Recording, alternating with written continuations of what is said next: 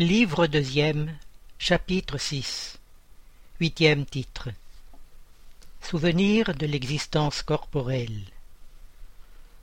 Question 304 L'esprit se souvient-il de son existence corporelle? Réponse. Oui, c'est-à-dire qu'ayant vécu plusieurs fois comme homme, il se rappelle ce qu'il a été, et je t'assure que, parfois, il rit de pitié de lui-même. Commentaire comme l'homme qui a atteint l'âge de raison rit des folies de sa jeunesse ou des puérilités de son enfance. Question 305 Le souvenir de l'existence corporelle se présente-t-il à l'esprit d'une manière complète et inopinée après la mort?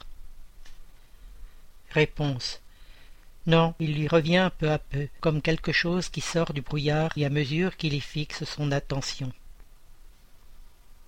Question 306 L'esprit se souvient-il en détail de tous les événements de sa vie? En embrasse-t-il l'ensemble d'un coup d'œil rétrospectif? Réponse Il se souvient des choses en raison des conséquences qu'elles ont sur son état d'esprit. Mais tu conçois qu'il y a des circonstances de sa vie auxquelles il n'attache aucune importance, et dont il ne cherche même pas à se souvenir. Autre question.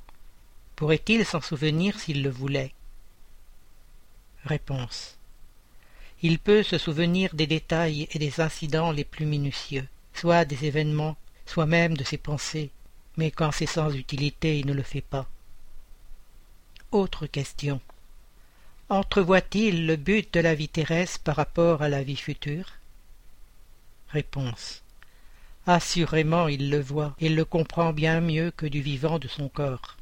Il comprend le besoin d'épuration pour arriver à l'infini, et il sait qu'à chaque existence il laisse quelques impuretés. Question 307 Comment la vie passée se retrace-t-elle à la mémoire de l'esprit? Est-ce par un effort de son imagination ou comme un tableau qu'il a devant les yeux? Réponse L'un et l'autre. Tous les actes dont il a intérêt à se souvenir sont pour lui comme s'ils étaient présents. Les autres sont plus ou moins dans le vague de la pensée, ou tout à fait oubliés. Plus il est dématérialisé, moins il attache d'importance aux choses matérielles. Tu fais souvent l'évocation d'un esprit errant qui vient de quitter la terre et qui ne se rappelle pas les noms des personnes qu'il aimait, ni bien des détails qui, pour toi, paraissent importants. Il s'en soucie peu et cela tombe dans l'oubli. Ce dont il se rappelle très bien, ce sont les faits principaux qui l'aident à s'améliorer. Question 308 L'esprit se souvient-il de toutes les existences qui ont précédé la dernière qu'il vient de quitter? Réponse Tout son passé se déroule devant lui, comme les étapes qu'a parcourues le voyageur.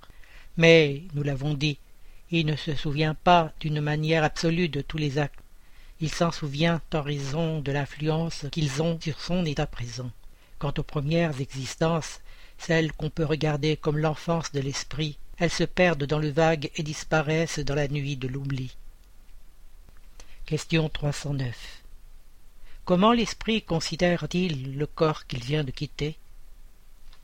Réponse comme un mauvais habit qui le gênait et dont il est heureux d'être débarrassé. Autre question. Quel sentiment lui fait éprouver la vue de son corps en décomposition? Réponse. Presque toujours de l'indifférence, comme pour une chose à laquelle il ne tient plus. Question 310 Au bout d'un certain laps de temps, l'esprit reconnaît-il des ossements ou autres objets comme lui ayant appartenu? Réponse. Quelquefois, cela dépend du point de vue plus ou moins élevé sous lequel il considère les choses terrestres. Question 311 Le respect que l'on a pour les choses matérielles qui restent de l'esprit attire-t-il son attention sur ces mêmes objets et voit-il ce respect avec plaisir? Réponse L'esprit est toujours heureux du souvenir qu'on a de lui. Les choses que l'on conserve de lui le rappellent à la mémoire, mais c'est la pensée qui l'attire vers vous et non ces objets. Question 312 Les esprits conservent-ils le souvenir des souffrances qu'ils ont endurées pendant leur dernière existence corporelle? Réponse. Souvent ils le conservent, et ce souvenir leur fait mieux sentir le prix de la félicité dont ils peuvent jouir comme esprit. Question 313 L'homme qui a été heureux ici-bas, regrette-t-il ses jouissances quand il a quitté la terre? Réponse les esprits inférieurs seuls peuvent regretter des joies qui sympathisent avec l'impureté de leur nature et qui expient par leur souffrance. Pour les esprits élevés, le bonheur éternel est mille fois préférable aux plaisirs éphémères de la terre. Bel homme adulte qui méprise ce qui faisait les délices de son enfance. Question 314 celui qui a commencé de grands travaux dans un but utile et qu'il voit interrompus après la mort, regrette-t-il, dans l'autre monde, de les avoir laissés inachevés? Réponse. Non, parce qu'il voit que d'autres sont destinés à les terminer. Au contraire, il tâche d'influencer d'autres esprits humains à les continuer. Son but sur la terre était le bien de l'humanité. Ce but est le même dans le monde des esprits. Question 315 Celui qui a laissé des travaux d'art ou de littérature conserve-t-il pour ses œuvres l'amour qu'il avait de son vivant? Réponse Selon son élévation, il les juge à un autre point de vue, et souvent il blâme ce qu'il admirait le plus.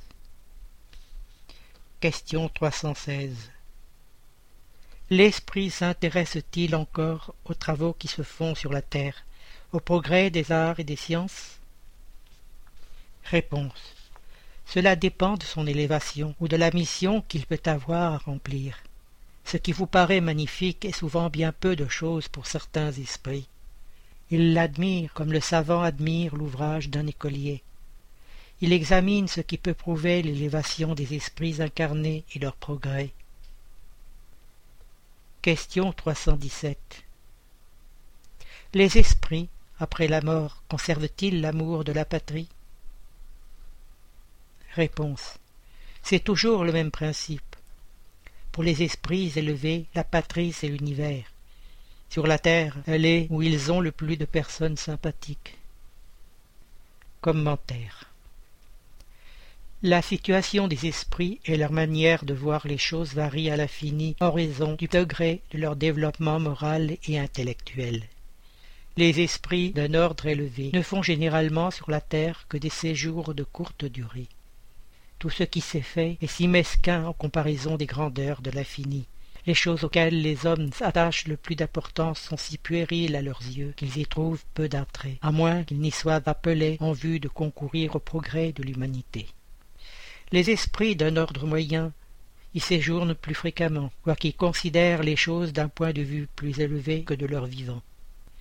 Les esprits vulgaires y sont en quelque sorte sédentaires et constituent la masse de la population ambiante du monde invisible. Ils ont conservé, à peu de choses près, les mêmes idées, les mêmes goûts et les mêmes penchants qu'ils avaient sous leur enveloppe corporelle. Ils se mêlent à nos réunions, à nos affaires, à nos amusements, auxquels ils prennent une part plus ou moins active, selon leur caractère ne pouvant satisfaire leur passion, ils jouissent de ceux qui s'y abandonnent et les y excitent. Dans le nombre, il en est de plus sérieux qui voient et observent pour s'instruire et se perfectionner. Question 318 Les idées des esprits se modifient-elles dans l'état d'esprit? Réponse Beaucoup. Elles subissent de très grandes modifications à mesure que l'esprit se dématérialise. Il peut quelquefois rester longtemps dans les mêmes idées, mais peu à peu l'influence de la matière diminue, et il voit les choses plus clairement. C'est alors qu'il cherche les moyens de s'améliorer. Question 319 Puisque l'esprit a déjà vécu de la vie spirite avant son incarnation, d'où vient son étonnement en rentrant dans le monde des esprits? Réponse ce n'est que l'effet du premier mouvement et du trouble qui suit le réveil. Plus tard, il se reconnaît parfaitement à mesure que le souvenir du passé lui revient et que s'efface l'impression de la vie terrestre.